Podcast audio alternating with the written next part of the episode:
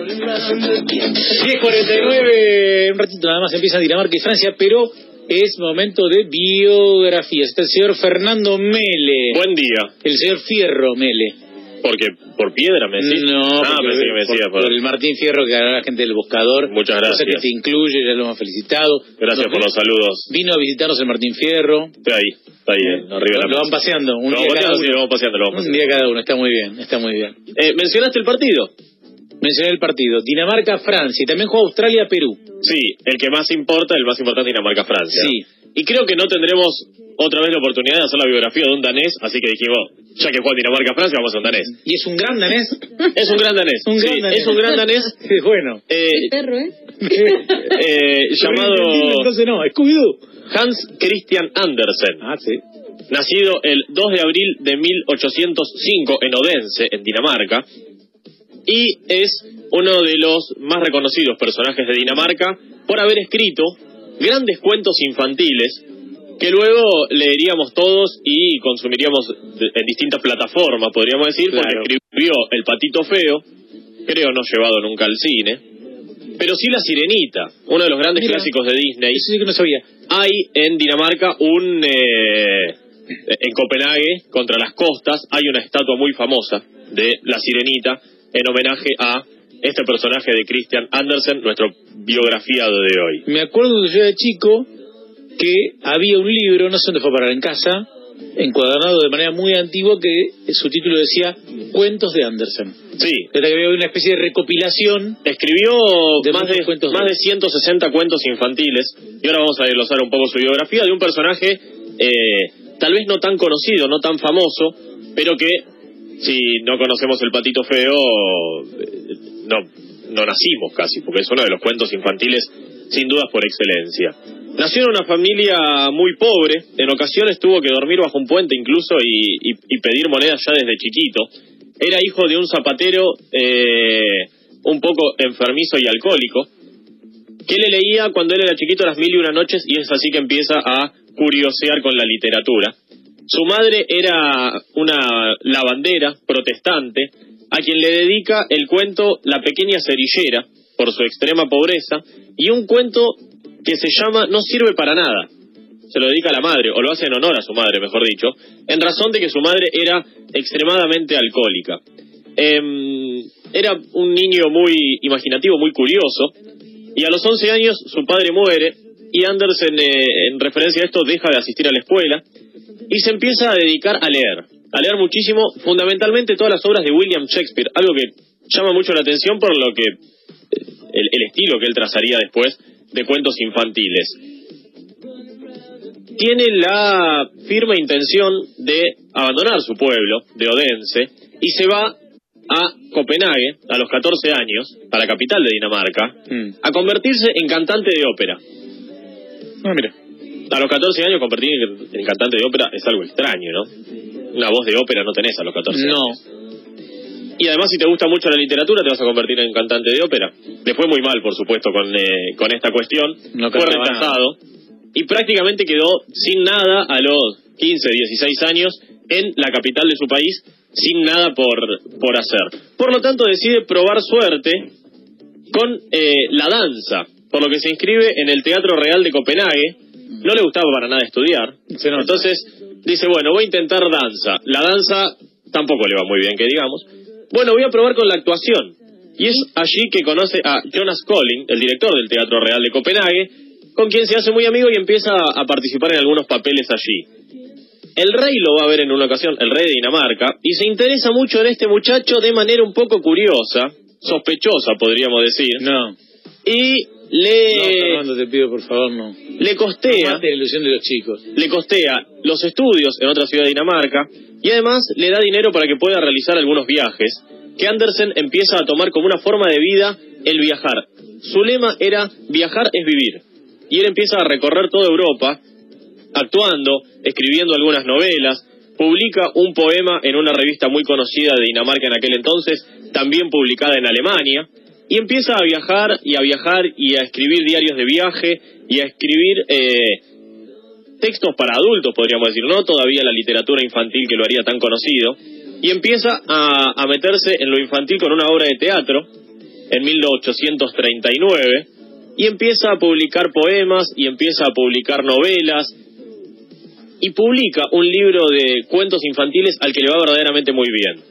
Recibe, como dijimos, una beca del rey para irse de viaje por Europa.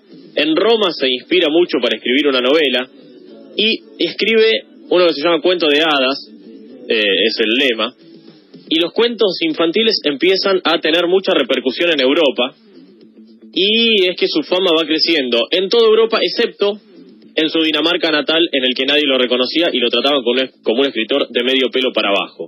Y acá el gran dilema del tipo, porque empieza a ser muy reconocido por sus cuentos infantiles, pero sus cuentos infantiles no lo llenaban. Él quería ser un gran dramaturgo, un gran novelista, y una cosa te da de morfar y te da muy bien, pero no es lo que verdaderamente te gusta. Sí, pasa mucho. Empezó a mezclar, entonces. Empezó a escribir cuentos infantiles a la vez que escribía novelas de muy muy muy muy escaso renombre. nadie le, le daba bolilla por sus novelas, sí por sus cuentos infantiles que fueron traducidos a más de 150 idiomas a lo largo de todos estos años.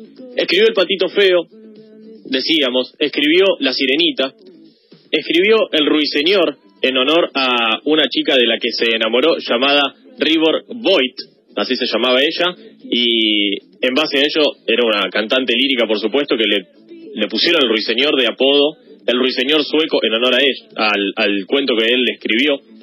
Y empezó a escribir muchos diarios de viaje y se fue a Inglaterra y conoció a Charles Dickens, que lo influyó muchísimo en su literatura, de manera, por cómo Dickens contaba la historia, de manera muy real, él empezó a escribir de una manera similar, muy llana. Él tenía, dijimos, muy escasa educación, no había terminado la escuela, y también por eso era criticado. Él escribía con muchísima falta de ortografía, era disléxico, eh, le, entregaba los textos a los editores y los editores se lo devolvían corregidos. Eh, corregidos y tachoneados por todos lados porque no sabía escribir.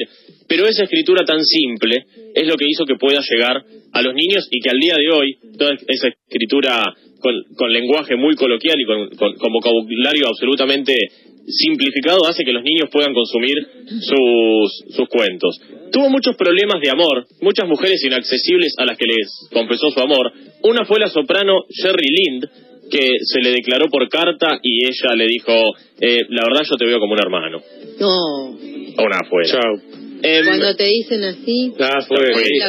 Ella escribió, Em, que Dios proteja a mi hermano es el sincero deseo de su afectuosa hermana Jenny, cosa que recalcó, son mi hermano.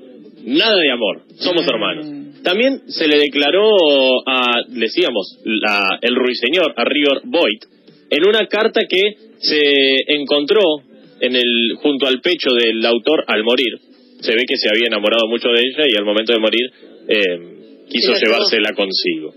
Pero no tuvo éxito con las mujeres y entonces se sintió atraído por algunos hombres también. Uh. Bueno. Habíamos dicho las sospechas del vínculo con el rey claro. cuando él era joven. Pero también le escribió a su amigo Edward Collin, languidezco por ti como una joven calabresa. Así le dijo, mis sentimientos por ti son como los de una mujer. Empezó a interesarse en los hombres. Tuvo otras relaciones también. Eh, sin embargo, Colin le contestó no me encontré capaz de responder su amor al morir en su, fotografía. no, gracias, no, gracias, le dijo. Tuvo algunas otras relaciones poco duraderas y una de ellas fue la que tuvo con Gerald Scharf, que era un bailarín danés, decían muy apuesto él, del Teatro Renal de Copenhague, donde él había estudiado, y se empezaron a tener un vínculo, que empezaron a viajar juntos, nunca tuvo una confirmación todo este romance con el bailarín danés, pero viajaban juntos, escribían cartas que luego fueron publicadas, con algunas declaraciones que denotaban, sin duda, el amor entre ellos. La relación terminó abruptamente cuando Sharp lo, lo dejó y le dijo, disculpame, yo voy a seguir mi vida, yo voy a hacer la mía. Se siguieron viendo por cuestiones laborales, de hecho, él escribe El soldadito de plomo y el bailarín que la protagoniza en el teatro es el propio Sharp, su exnovio, podríamos decir, con quien empieza a tener mucho vínculo, pero ese vínculo a él lo deprimió mucho, el, el, no tener ya una pareja, y escribió, no puedo vivir en mi soledad, estoy cansado de la vida, me siento viejo y cuesta abajo, necesito amor, necesito una novia, dijo. un hombre ya muy deprimido porque no le iba bien con las mujeres, no le iba bien con los hombres, ya no sabía por dónde probar. Y vuelve a escribir algunas obras de teatro, vuelve a escribir ballet, dijimos, lo protagoniza su exnovio Sharp, Sí. y recibe en vida muchos honores por todo lo que había escrito. Eh, el rey de Dinamarca le dio el título de consejero de Estado, también le dieron eh, la llave de su ciudad natal, y desde 1956 se concede el premio Hans Andersen en la literatura infantil. Hans Andersen termina muriendo el 4 de agosto de 1875 y cada 2 de abril, en honor a su nacimiento, se considera como el Día Internacional del Libro Infantil por el autor que escribió, como dijimos, El Patito Feo, entre otras cosas. Mm. Eh, Se avergonzaba mucho de sus cuentos. En un momento pensó en dejar de escribirlos, como decíamos, pero escribió más de 160 cuentos infantiles que le fueron de gran éxito y muchas otras novelas, obras de teatro que fueron un fracaso total, pero era lo que a él verdaderamente le gusta. Pobre, ¿no? Las No adaptaciones, pudo desarrollarse en lo que él quería, pero lo que él quería. hablando de gran éxito. las adaptaciones eh, cinematográficas, la verdad que no, no cuentan muy bien las historias porque tápense los oídos a los niños. La si- a la sirenita se le rompe el corazón en pedazos. Su cuerpo se convierte en espuma y su alma asciende al cielo con las hadas del viento. Es decir, cuando pasaron a ser la sirenita, le mintieron un poquito a los niños. Y bueno, Porque el- los cuentos terminan muy dramáticamente y son de manera muy metafórica, muy autobiográficos. Él era muy discriminado de chico por ser, por su origen humilde y escribe el patito feo, eh, un patito que no se adapta al, al resto de sus hermanos, que no A es mí igual. el cuento que más me gusta de Andersen es el traje nuevo del emperador, también traducido como el traje del rey. Escribió o el rey desnudo, que era su no- creo que era su título original. No, el rey desnudo. Que es que el tipo quería tener una ropa distinta que nadie la tuviera y finalmente no lo visten y le dicen que solo pueden ver los inteligentes. Y el tipo le hacen creer una ficción todo el Ajá. tiempo, le hacen creer que está muy bien vestido, pero que nadie puede verlo, entonces todos lo ven desnudo y el rey, todos se burlan del rey, que en realidad está desnudo y el rey cree que... Hasta que un niño Claro, en el, en el, en el público él se da el rey termina dándose cuenta de que lo estaba... de que Eh, había caído en una trampa. El, el cuento de la sirenita, que es un amor no correspondido, digamos, más allá de no correspondido, es un amor imposible entre una sirena y un ser humano. sí. También muestra un poco este, estos desamores que vivían con, por ejemplo, sus amigos de los que él se ha enamorado. Se enamoró de sus amigos varias veces y eran amores ciertamente imposibles de un hombre que vivió una vida algo trágica, algo traumática, fundamentalmente por sus desamores, y lo plasmó en cuentos infantiles de una manera muy particular, algunos de ellos súper conocidos actual- hasta la actualidad. Bueno, la biografía de hoy vinculada al partido Dinamarca-Francia. Dinamarca-Francia, exactamente. El lema de este hombre era viajar es vivir, así que por algunas semanas voy a viajar. Bueno, Así te, que- te esperamos a la vuelta. Estaré a la vuelta aquí, De- eh, solo para hacerle honor a A Andersen. a Andersen, por supuesto. Está muy bien. Viví. Tranqui, mejor que Andersen, en lo posible. Mejor que Andersen, sí, pero bueno. Bueno, gracias, Fer, y buen viaje. Hasta la próxima. Fernando Mel ha estado aquí en el aire de la redonda con su biografía de hoy, dedicada a Hans Christian Andersen.